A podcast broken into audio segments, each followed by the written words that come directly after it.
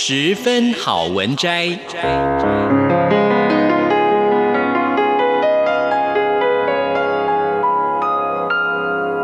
十分钟的心灵补给站。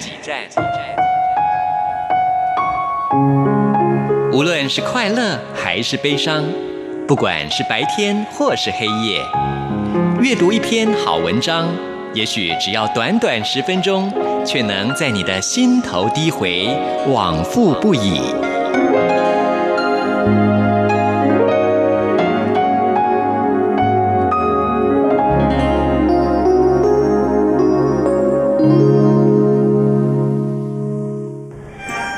盆地里的空气像是凝结的水汽，悠悠堆积如山。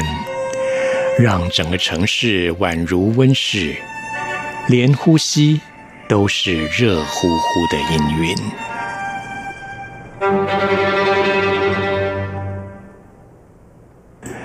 盆地之外有个缺口，只要能越过那片平原，就能到达传说中的良善之地。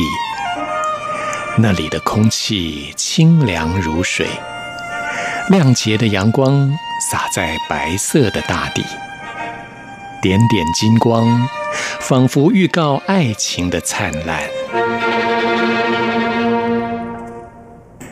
人们日日夜夜在其中游荡，渴望找到属于自己的一席干粮，静静卧下。但不消多时，即使再热。他们还是不愿待在安适处所。有一种来自夏日星空的呼唤，燃起火花，热气对流，进入循环状态。滚烫的身体不断涌出汗水，澎湃如涌泉。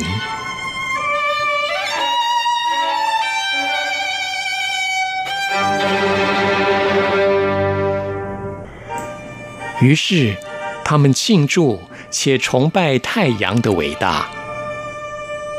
唯有如此，他们才能感觉自己生命的存在。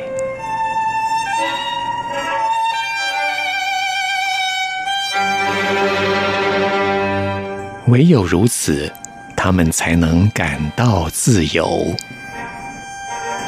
关心的朋友说。我喜欢在枯灰中拨寻新亮，无怪生活要比别人有韵律得多，也要比别人苦恼得多。不知道是否是那样，我只觉得很多时候心里燃烧着一团细小而炽旺的火焰。我不希望它在悲凉当中死灭，黑暗的世界将带来无边的寂步。而我是没有办法挨受那本质的羁绊，因此我总是细心地维护着。尽管现实的风声那么紧，雨势那么强，我又那样的困顿无奈，但是那火焰总是跳跃而美丽的，就跟发生过的许多故事一样，早已想不起正确的时刻。只记得那是乡下的一个阴闷的日子，我一向很能够感受青山绿野带给我的欢愉，相信日后必定恢复往日生机。可是，在那个特殊的季节，在那个夏季，旱热一直延续下去，整个庄子好似在一片热海里烦乱地翻腾起来。而我的心情也因此像是一方搅浑的湖水，得不到一丝清光。我周围的每一件东西，都是经过一番努力才能得到。即使我有财力，每一件东西应该都可以演成一则动人的故事。而时间怎么移动，空间怎么改变，我相信世界上没有不劳而获。这真理是永恒的，因此，我多么不允许有的人在人生的正途上孜孜以赴，有的人竟斜躺着坐享其成。我真的不解，为什么时代本身并未亏待我们什么？有的人保有纯挚的心，能为自己的成功感到高兴，也为别人的成功感到喜悦。但是，却有人竟学会了静默和吝啬。有的人竟然鄙视别人的努力成就，冷血无感，不能付出无私的关爱和鼓励，难道不能带悲悯的同情吗？到底是人类历史上最深奥难通的一门功课，令人无言。我很明了人们的作为，无非是在黑暗中追寻那一丝的光明。可是人们心境，更像是在黑暗中追逐另外一个黑暗。当我跨上车子，发觉星斗满天。我感到尽责之后无限的舒坦，承蒙上天的厚爱，以我为桥梁，送友谊于他人。假若我慵懒待到天亮，相信那个晚上我也无法熟睡。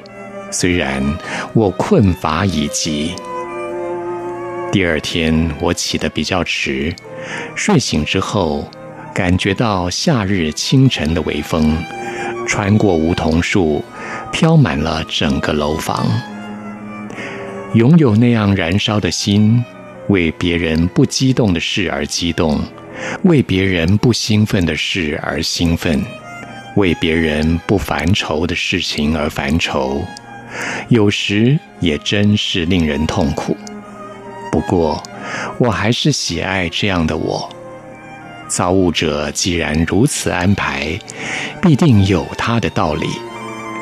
在他庄严的面前，有朝一日，当我静静闭目而去，或在烟消旷雨的沙场上孑然倒下，那是分明表示我心中的火焰已经熄灭。我愿凝视无恨。我想。那时的心情，必然回到青春时刻。我将回到往日时光，就像那一年的夏天，在夏日的海边，看着满天的焰火，等待远天第一颗升亮的星辰。以上为您播讲的是《夏日焰火》第九章，谢谢聆听，我们下次再会。